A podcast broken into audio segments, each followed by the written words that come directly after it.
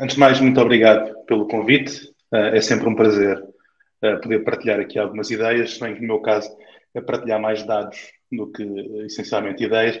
Bem, o meu objetivo aqui é de alguma forma tentar desmistificar um bocado a ideia de porque é que o preço da habitação tem subido tanto. Uh, a verdade é que se nós compreendermos bem o problema, uh, torna-se muitíssimo mais fácil um, efetivamente tentar resolvê-lo. Uh, há um tema que é claro, sejamos nós de que quadrante, por acaso não é assim tão claro, porque uh, não funciona para todos os quadrantes políticos, mas tendendo, uh, tendencialmente uh, há um tema, há, há, um facto, que é o direito à habitação é claramente um direito constitucionalmente consagrado a todo e qualquer cidadão, aliás, está na nossa CRP. Um, se quiserem fazer uma interpretação extensiva dos direitos universais do direito do homem, é também um direito uh, do homem uh, e, como tal, um, toda a gente tem direito à habitação digna. Agora vamos pôr o mercado a funcionar. Quem dita um preço de uma casa em mercado, literalmente, é a oferta e a procura. Deixem-me só ilustrar-vos aqui um ponto. Nós, em 2000, e, em 2000 há 22 anos atrás, um, Portugal produzia qualquer coisa como 115 mil casas por ano. Quando eu digo produzia era, construíam-se em Portugal 115 mil casas por ano.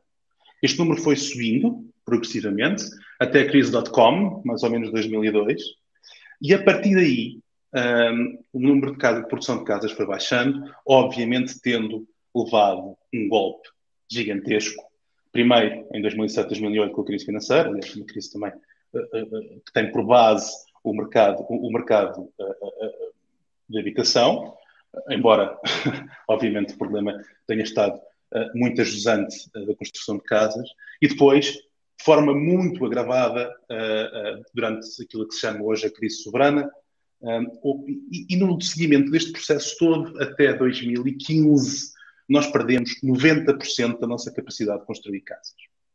A maior parte dos, dos operadores, dos uma, saíram do mercado ou faliram, uh, e, portanto, deixou de haver casas novas. Esta tendência tende a ser progressiva, mas muito lentamente recuperada desde 2015 até agora. Hoje, portanto, em 2021, foram produzidas, uh, entraram no mercado cerca de 20 mil novas casas. Um, o que é que vai acontecer para o ano? Bem, nós, nós temos uma medida ótima para perceber quantas casas é que vão entrar no mercado para o ano, ou daqui a dois anos, que é o número de casas licenciadas. Mais ou menos, a partir do momento em que um projeto está licenciado, assumindo que os promotores, ou os investidores, ou os construtores, os construtores, o que quiserem chamar, querem avançar com o projeto, uma casa, uma casa licenciada está há cerca de dois anos a ser colocada no mercado. E, portanto, nós temos mais ou menos a ideia uh, do que é que vai ser uh, o mercado potencial em termos de produção daqui a um ano ou dois. E na realidade aquilo que nós estamos a falar é que nós vamos aumentar consideravelmente, mas ainda assim vamos estar a produzir, se tudo corresse bem, em velocidade de cruzeiro, 30 mil casas. Qual é o problema disto? O problema disto é que o mercado português consome, compra 160 mil casas por ano. Ou seja, apenas pouco mais de 10% das casas novas Uh, uh, aliás, apenas 10% das casas transacionadas são casas novas. O resto, basicamente, é de recirculação uh, de inventário.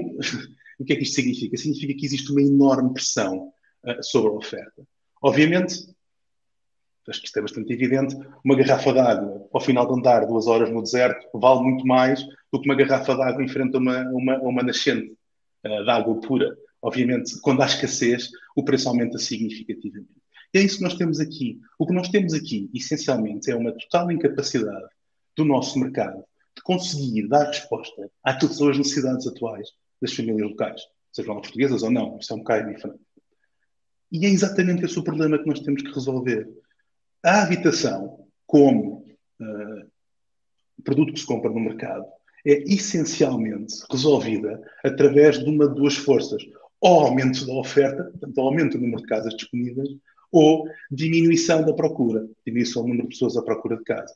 Obviamente que diminuir o número de pessoas à procura de casa não resolve o problema da habitação, mas pelo contrário agrava significativamente o problema da habitação. Infelizmente, quer queiramos, quer não, o aumento das taxas, o aumento das taxas de juros que aí vai e do aceleramento económico que nós vamos assistir uh, uh, nos próximos tempos, vamos falar aqui no horizonte temporal de dois anos, vai de facto fazer parte do trabalho, que é a redução da procura. Uh, mas o problema que nós temos mesmo que endereçar é o aumento da oferta. Isto é o principal takeaway, mas vamos só tentar falar aqui de aflorar mais um ou dois temas. Uh, não sei se já ouviram falar disto, mas temos um problema de inflação. Um, podemos, obviamente, foi uma inúmeras maneiras de olhar para isto. Podemos olhar isto como um problema, também erro, de, uh, de escassez uh, de oferta ou de excesso de procura. Uh, os americanos gostam muito de falarem, de dizer que a inflação é muito pouco dinheiro atrás de muitos ativos. Uh, aliás, exatamente o contrário. muito dinheiro atrás de poucos ativos. Too, too much cash following too little assets. Um, e é exatamente aqui o tema, é que nós temos neste momento pressões inflacionistas de ambos os lados. Sim, é verdade, houve problemas de disrupção das cadeias, das cadeias internacionais, a, a, distribuição, isso é bastante claro, isso aconteceu quando aconteceu durante o Covid, durante 2019 2020, certamente ainda não está restabelecido. Já toda a gente ouviu falar das pressões que existem em inúmeras matérias-primas, devido, necessariamente devido ao, à invasão da Ucrânia, que na prática bloqueou dois enormes mercados exportadores de matérias-primas, que são a Rússia e a Ucrânia. A Ucrânia, porque obviamente está neste momento numa crise humanitária terrível e, e, obviamente, também a Rússia no seguimento das, das, das, das, várias, das várias sanções que estão a ser aplicadas no sentido de tentar, de alguma forma, circunscrever ou reduzir a gravidade do conflito. mas, para além disso, existe também, não tanto em Portugal, porque infelizmente nós não tivemos, infelizmente ou felizmente, não tivemos o mesmo volume ou o mesmo impacto das políticas de, de, de, de forma de, de, recuperação do Covid, a verdade é que a maior parte eh, dos países isso, eh, viu também aumentar bastante, e em total antítese com aquilo que era expectável, a, a procura. Ou seja, o, o, o, dinheiro disponível, o dinheiro disponível por parte dos consumidores para consumir. Isso significa que o consumo aumentou substancialmente, particularmente o ano passado, agora, se bem que em Portugal nós só estamos a ver esse efeito agora, uh, por várias razões. Uh, o que significa também que neste momento temos inflação, o que significa que os nossos preços, os preços dos custos dos construtores e dos promotores imobiliários estão também a aumentar de forma considerável, o que necessariamente eh, vai criar pressão uh, no, no, preço final. By the way, há uma característica giríssima, giríssima não, mas uma característica curiosa uh, da inflação, é que há uma, há uma, normalmente, a maior parte dos mercados, há uma impossibilidade do produtor passar todos os seus custos para o cliente final. Ou seja, tipicamente, até por temas de elasticidade, eh, não, não, eh, o consumidor final tipicamente não aceita assumir todo o impacto do aumento de custos. Isso significa que, na esmagadora maioria dos setores, a maior parte das empresas tende a reduzir as suas margens quando existe inflação elevada e, quer queiramos, quer não, construção e imobiliário não são uh, uh, entidades externas ou estranhas a, a este efeito. E depois temos uh, a longa, uh, a longa uh, de alguma forma, longa crítica de, da maior parte dos investidores de trabalhar em Portugal, que é o, a carga fiscal. Um, o setor imobiliário, particularmente residencial para venda, é um setor particularmente pesado em termos de impostos. Números redondos deve, deve, deve corresponder a cerca de todos os impostos acessórios um, às transações imobiliárias, devem corresponder mais ou menos entre 10% e 12% uh, do total tax revenue, portanto, do total de receitas fiscais do Estado. Desde logo, IVA. Uh, como já comecei por dizer, a habitação é vista como um bem social. Os bens sociais, em princípio, não devem ter, uh, não devem ser sujeitos a IVA no cliente final. Isto significa duas coisas. Significa que o cliente, o, o cliente final para efeitos de IVA é o promotor imobiliário, portanto, quem, quem, quem de alguma forma investe em prédios para construir casas e as vende, tem IVA como custo, ou seja, não é, não é simplesmente o imposto de valor acrescentado, ele é o, o ponto final, portanto, todos os custos uh, uh, da, da, da, do serviço de promoção imobiliária são incrementados em 23% na margem do promotor, uh, mas também diz uma coisa, mas também, obviamente, tem um efeito inesperado, quer dizer, não inesperado, mas indireto, que é necessariamente se aumenta a estrutura de custos do, do, do, do promotor em 23%, o comprador final, leia essas famílias, acabam também elas por pagar o IVA indiretamente. Portanto, acaba por ser, uh, acaba por ser um bocado indiferente. O ponto é, sendo bem social, não faz sentido o IVA ser 23%, quando a alimentação, por exemplo, é 6%. Em cima disso temos IMT, que é pago quando, quando, quando o promotor compra terreno e é pago quando o comprador final compra o imóvel. IMI, IMI, Imposto Selo, um conjunto imenso de outras taxas, todas elas incrementam a base de custos e encarecem o produto da habitação. Já que estamos nisto, deixem-me só desmistificar, no meu entender, desmistificar uh, dois dos principais motivos que são normalmente elencados para justificar um aumento uh, dos custos da matéria, do, do, das casas, um, dos imóveis, de, de casas para, para as famílias locais. Que é o tema dos Golden Visas e o tema do arrendamento uh, longa, de curta duração, os Airbnbs e coisas assim do género. Os Golden Visas representam hoje um investimento anual em imobiliário de 400 mil euros. Muito rapidamente, todos os anos vendem-se 35 mil milhões de euros em, em habitação.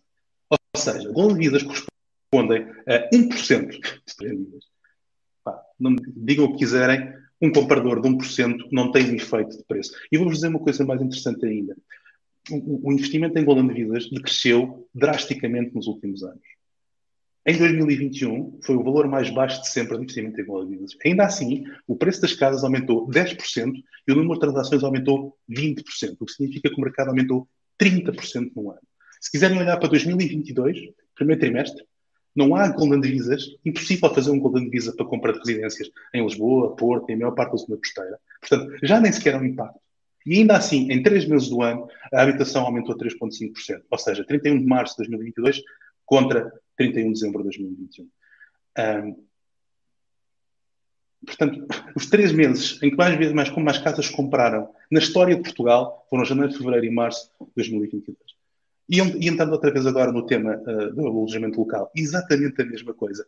Um, o, as casas para Airbnb aumentaram entre 2014 e 2019, pico, nós tivemos mais 10 mil casas alocadas a, a, a Airbnbs e alojamentos locais. Estamos a falar, again, 1% do total de casas produzidas, uh, desculpa, uh, uh, vendidas nos últimos 7 anos. Tudo bem, obviamente que ambas as medidas tiveram imensa influência no crescimento e na recuperação do setor imobiliário em 2015, 2016, nos anos de recuperação da queda de dívida, da crise, perdão. Mas não é este o principal driver. O principal driver é um problema de oferta e procura. Como é que isto se resolve? Bem, as hipóteses são, múltiplas, uh, mas essencialmente aquilo que nós temos que arranjar é a forma de haver, de colocar mais casas no mercado para, para colocar mais casas no mercado é simples. É reduzir a burocracia, reduzir significativamente o tempo de licenciamento. Neste momento, entre iniciar um processo de licenciamento e começar a construir, estamos a falar, na melhor das hipóteses, um ano e meio, dois anos. Podem ser sete. Isto, obviamente, é um enorme deterrent entrar no mercado. Temas de regulamentação. A regulamentação, neste momento, é extremamente complexa. Várias pessoas, por exemplo, dentro da mesma Câmara de Lisboa, que tem centenas e centenas de pessoas em urbanismo a fazer licenciamento, a interpretação muda de pessoa para pessoa porque, efetivamente, a legislação é pouco clara e bastante ambígua. E tudo isto cria uma enorme incerteza, atrasa o processo, atrasa a nossa capacidade de, de, de, de aumentar o número de casas no mercado. Essencialmente, aquilo que nós temos que fazer é, literalmente, aumentar o número de casas disponíveis. Muito obrigado.